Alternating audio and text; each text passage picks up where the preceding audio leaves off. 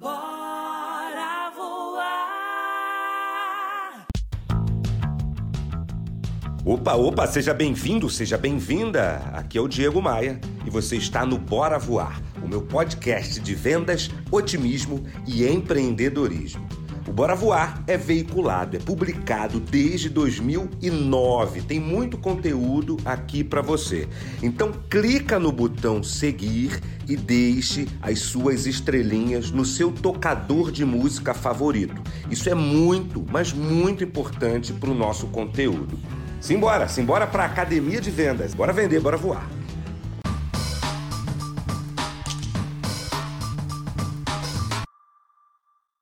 Pessoal, guerreiras e guerreiros, Diego Maia aqui. Vou compartilhar contigo hoje algumas ideias para você fazer um pós-venda memorável. Um pós-venda que faça o cliente ficar feliz que faça o cliente te indicar para outras pessoas e, sobretudo, que faça o cliente recomprar de você. Porque o pós-venda só tem sentido quando isso acontece. É, é, quando ele te indica, quando ele fica feliz e quando ele recompra. E é isso que eu vou te ensinar aqui no podcast de hoje. Mas eu preciso te pedir uma força, você sabe, né? Independente do fato de você estar tá chegando agora, me conhecendo agora, ou se você me segue aqui há mil anos, eu preciso preciso da sua ajuda. Preciso que você clique no botão seguir aqui no player, no seu player favorito, no player de podcast que você está escutando, no aplicativo que você está escutando. Seja ele qual for, tem um botão aqui chamado seguir. Preciso que você siga esse conteúdo. E preciso também que você deixe suas estrelinhas aqui na minha página nesse player. Porque, minha gente, é de acordo com a quantidade de estrelinhas que um conteúdo é sugerido, é indicado, é encaminhado para as pessoas. Estou precisando de você, nunca pedi nada. Então, ó, siga aqui o conteúdo no player, no seu player favorito e deixe suas estrelinhas. O papo de hoje é como fazer um pós-venda memorável. Como é que você faz?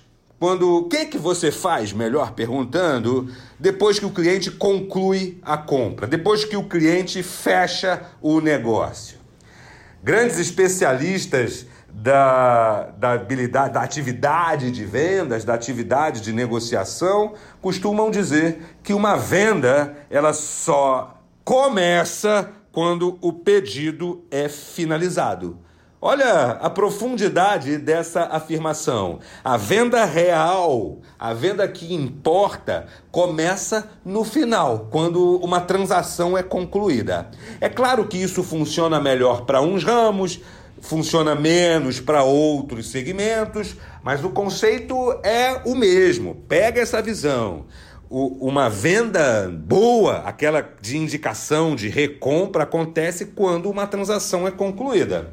Então, para que isso aconteça, para que isso aconteça mais na sua jornada, vou te ensinar aqui algumas coisas, vou te falar aqui algumas coisas importantes. A primeira, depois que você fechou uma compra, você tem que enquadrar isso para a tua realidade. Mas depois que você fechou um negócio com o teu cliente, Ligue para saber se deu tudo certo com aquela entrega, com aquela execução, ou ligue para saber o que ele achou daquele produto ou serviço que comprou. Eu entendo que todo profissional e toda empresa, toda ela, hein, deve fazer contato com o cliente algumas horas, alguns dias depois, após a compra, para saber se deu tudo certo. Se por um acaso surgir algum problema, alguma reclamação, ele tem que imediatamente resolver. E nessa hora, e nessa hora ele tem ali a possibilidade de, por exemplo, presentear o cliente com um vale compra para uso futuro, incentivando o retorno desse cliente, incentivando a recompra por parte desse cliente. Pega essa visão, ligar para o cliente depois de concluir a transação. Alguns segmentos, isso obviamente não se enquadra. Né? Outro dia fiz uma convenção de vendas para uma empresa de serviços funerários. Obviamente eu não dei essa ideia para eles, né? De, de ligar para o cliente depois que o serviço é concluído. Mas para quase todos os outros isso pode funcionar e funcionar bem. Segunda visão, para um pós-venda matador, para um pós-venda que faça você criar uma genuína e verdadeira carteira de clientes. Deseja feliz aniversário para eles. Faz um cadastro com o aniversário dos seus clientes, independente da diretriz da empresa, independente das normas da empresa, e, e liga para o cliente no dia do aniversário dele, sabe? Não estou falando de mandar um zap zap para o cliente, não. Estou falando de você pegar o seu bendito telefone ligar para ele e falar: Ô seu Zé, tudo bem contigo? Olha, eu lembrei, seu Zé, eu lembrei que hoje é o seu dia, é um dia muito importante e eu tô ligando só para te desejar feliz aniversário. Imagina o efeito que isso traz para o teu cliente, para a carteira de clientes que você atende.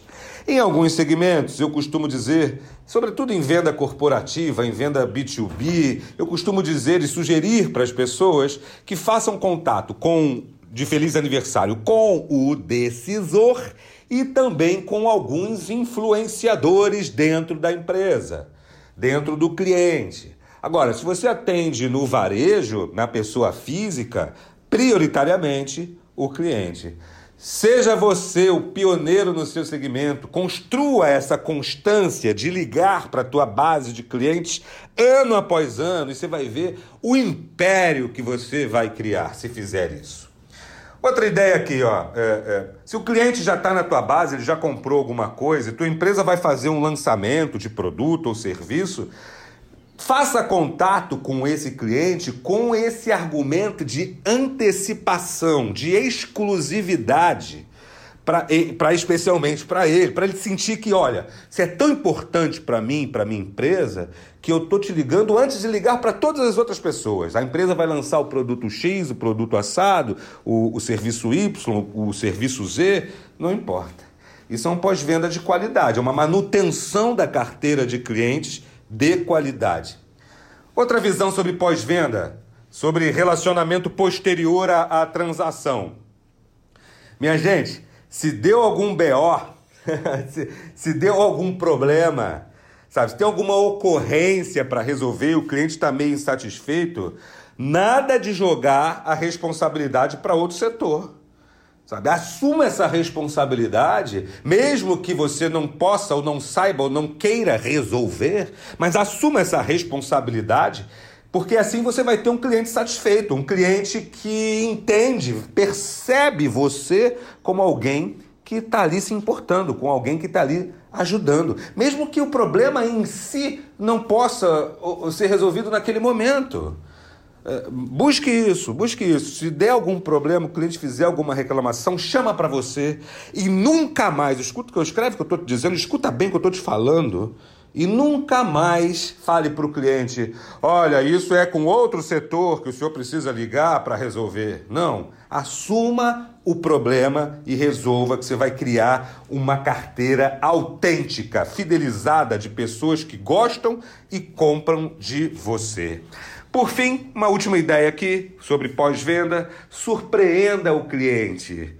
Pense nisso. Coisas para surpreender o cliente, seja no processo de compra, seja no pós-compra, no pós-venda, no relacionamento futuro.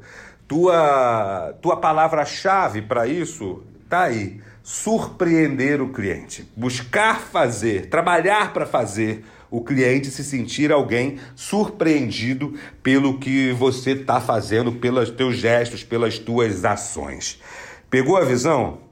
Foca no pós-venda, foca no relacionamento, que você vai criar um império, como já te disse aqui hoje. Você vai criar um império de clientes satisfeitos e genuinamente fidelizados a você. Bom, preciso te pedir de novo. Clica aqui no botão seguir para receber meus novos episódios e deixe suas estrelinhas. Suas estrelinhas são muito importantes e decisivas para o meu trabalho, viu? Deixa aqui suas estrelinhas. Vem comigo, vem com tudo. Bora voar. Bora voar?